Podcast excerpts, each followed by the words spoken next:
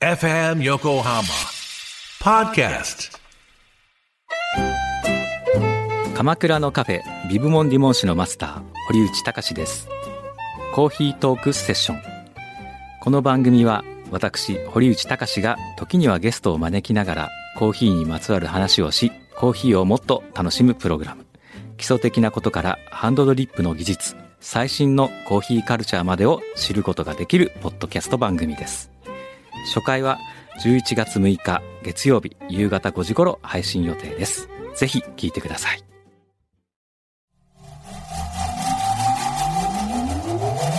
Harbor Blue Studio. 10ミニッツアフタートーク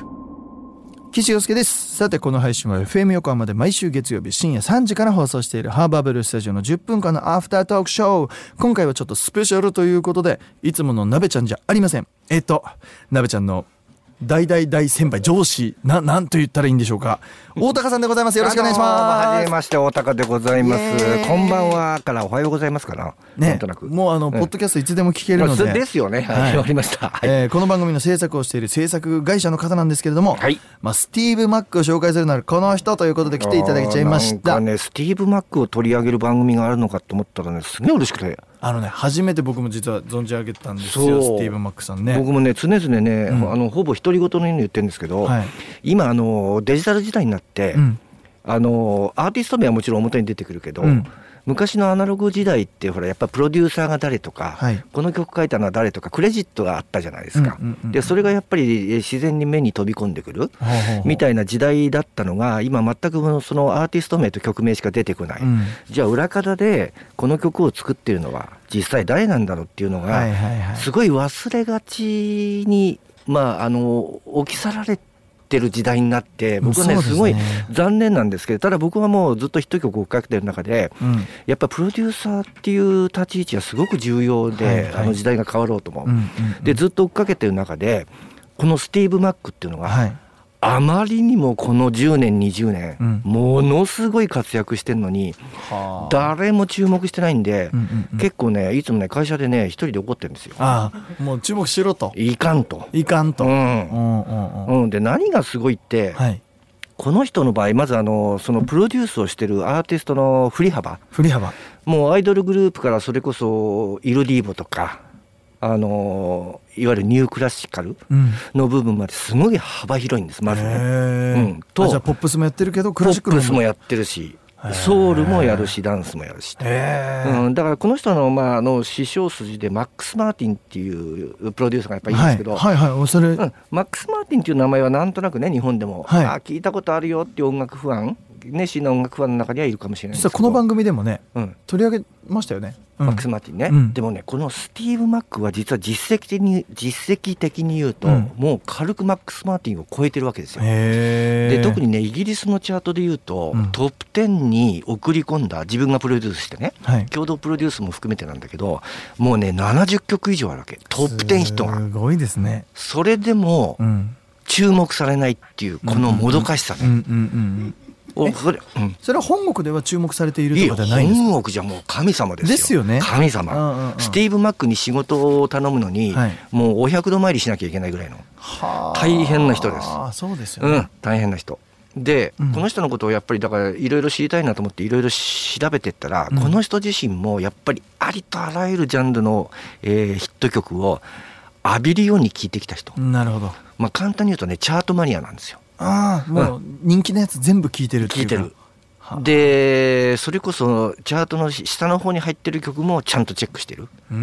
んだから多分ねあの栄養素がすごいいっぱい詰まってる人なんだなっていうのはなんとなく推な測できるほどはうんあものすごい。でこの人に、はいあ一方的に喋っちゃってあいいいいんでのかすなよいいんですうんこの人にね最初に出会った、この人の名前を最初に、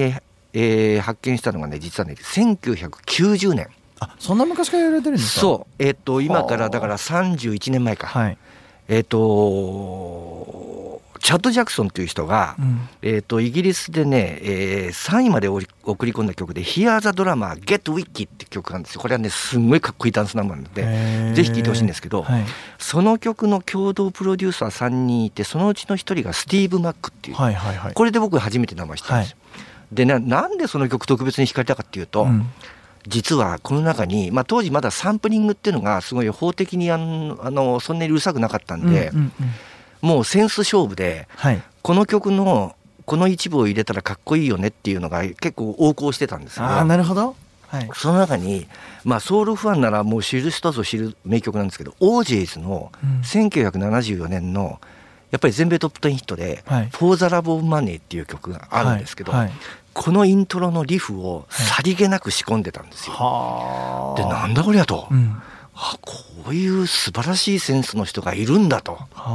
あはあいうんで、なんとなく注目し始めたのが最初です。じゃあもう30年前からうん小高さんは注目してい注て目しててでねしばらくねやっぱりね10年ぐらいはあんまりそんなに表には出てこなかったんですけど、はいはい20年ぐらい前から一気にヒットを連発し始めたへえそうだからエド・シーランが、うん言うたらエド・シーランって一人のシンガーソングライターで、はいまあ、プロデュースもセルフプロデュースできちゃうような人が、うんうんうん共同プロデュースをあえてしてるっていうのああがもういいこと言うなそうあの大ヒット「シェイプ・オブ・ユー」のプロデューサー、うんはい作者の一人でもあるのかな、うん、そうですそうですそうそうそうさっきね調べてそうだから、はいそこからを声がかかるってことはいかに彼が、はいやっぱりこう彼の才能が認められてるかっていうのも裏付けですよ。そうかやっぱそういうことですよねそうそうそうそうそうんんんでもう一つその特徴的なヒット曲で言うと、はいあのークリーンバンデットのうん「ロッカーバイ」なんかも彼がプロデュースして、へえちょっと次流しましょうそれそう、ねだからね、なんだろうなもうちょっと注目して彼の音楽性を探っていくと日本のアーティストたちもねうんすごい大きな影響を受けるんじゃないかなと僕は思ってるんですよでも名前さえ知らない今段階だからそうですね、うん、だからスティーブ・マックとの1日100回ぐらい言おうかなと 思ってあ100スティーブマックそううん一人でキャンペーンしようかなと思っあてスティーブマックキャンペーン今思い始めたとこにこの岸さんからねお声かけていただいいえいえいてえもう嬉しいなと思ってうんスティーブ・マックの凄さはもちろんですけど、それ以前うにんプロデューサーの凄さっていうのは、うん僕ら演者はものすごく感じてるわけですよね。はいなんですけどそのプロデューサー例えば、まあ、最近で言ったら、まあ、例えばそのつんくさんとか、うんもう流し入れた人がうんプロデュースしたらもちろん名前出ますけど、うん日本にもたくさんいて、うんそうそのプロデューサーをやってるけども、うん実はすごいことやってるの全然知らないっていう人うんうんうんうんもたくさんいるじゃないですか。うんだから僕ら演者としてはプロデューサーっていうのはすごい大事なんですけどやっぱ大事そこがこうなんだろう届く世界にはちょっと日本は程遠いですよね確かにうねん。あのねやっぱりねプロデューサーの仕事ってまあシンガーもアーティストもみんなそうなんだけど特に、特にねうん特にプロデューサーの仕事で一番大事なのはこれエンターテインメントの基本でもあるんだけど僕よく言うんだけど、はいやっぱり人をどれだけ心地よく裏切れるかっていう。まあ心地よくねそうきたかってやつかそうそうはいあ例えばこんな曲カバーするのとか、うんうんさっきの話じゃないけど、はいこんな曲のフレーズを差し込むのとか、はいはいはいこの人にこんなタイプの曲やらすのかとかああなるほどやっぱり人が予測できないようなことを、うんでもやってニヤッとさせる、はいうわ素晴らしいなと思わせるのがやっぱり大プロデューサーの条件ですよ。なるほどうん、やりましたねとそうそうそうそうそうそうはあだからあの先日亡くなったフィリス・ペクターなんかも、うんやたらあの60年代に深いエコーの音をはいこう探求して作ってたじゃないですか、はいあれもその一つでんやっぱり人をいい意味でびっくりさせる、なるほどこれはね基本だと思いますそういう意味ではうんスティーブ・マックっていうのは現代のもうナンバーワンプロデューサーですねちょっと僕掘りますねうん掘った方がいいスティーブ・マックだけ掘ろうちょっと一旦、うんうんそうしたら、うんなんか俺すごい得する今そう他そう思ういないからうんねでそれでこの人がやっぱりあのアイドルグループなんかに何曲かカバーやらすんですけど、そのチョイスもね憎いのよああもうほら最高 だよこのねあこっから持ってくんのみたいななあこれなのそっていうで彼の中には多分この曲を彼らにやらした時にこういうイメージの曲にしたいなっていうのがもう明確に最初からあるんですよ見えてるんですねそうそうそう,、んうんうんだから多分もう素材も要するにあのなんだろう、えっと、注文して早く出てくる料理屋さんみたいで、うんもうパッパッパッとこう多分行くんでしょうね、はいはいはいはいはい、だからもうだから最初からもう見えてる見えてる上で見えてると思うだからプロデュースもすごいしやすいというかねそうあーだからプロデューサーにもあの大きく分けて2つのタイプがあって、はやっていくうちになんかゴールが見えてくるっていうタイプの人と、はいはいはい最初からゴールが見えててそうですねそうそれに近づく人と、はい2タイプいるんだけど、んスティーブ・マークは間違いなく後者です。もうね最初から見えて見えるてるタイプだからねは本あ当にねこの人に注目しないと日本の音楽業界はちょっとね非常に損失だなと思ってもうこの番組は、うんあの音楽のライトユーザーがたくさんいらっしゃるんですよ、うん洋楽聞いたことなかった人とかたくさんいるんですよ、うんだからその方がうん急にうんスティーブ・マックだけ聞いても、うんいいってやばいってなるかもしれないでなすねなる可能性ある、ねでまた名前覚えやすいじゃないですかステ日ィーブ本人でも、マックねそうそうそう、確かうん、難しい名前じゃないからね間違いないうん、スティーブだけ覚えとけば、うんあと腹減った時に思い出すじゃんそうだねマクドナルドねそうそうそうそうそううんうんうんスティーブ・マクドナルドって言っちゃう可能性あり言っますけちゃうどねかもしれないけど、うんうんううんん確かにだから確かにねもうちょっと注目してほしいなと思いますちょっとだから今回みんな聞けてラッキーですよ、うん小田さんの話いやいやいやちょっ嬉しいとみんなで攻めましょうスティーブ・マックをじゃスあ、ティーブマックリスナーと一緒に、うんハバスタはスティーブ・マックうん一旦そこでいきましょうか1年ぐらい、そうですねあ落ちあー終わっちゃった小田さんありがとうございましたまた来てください失礼しますはいありがとうございましたありがとうございます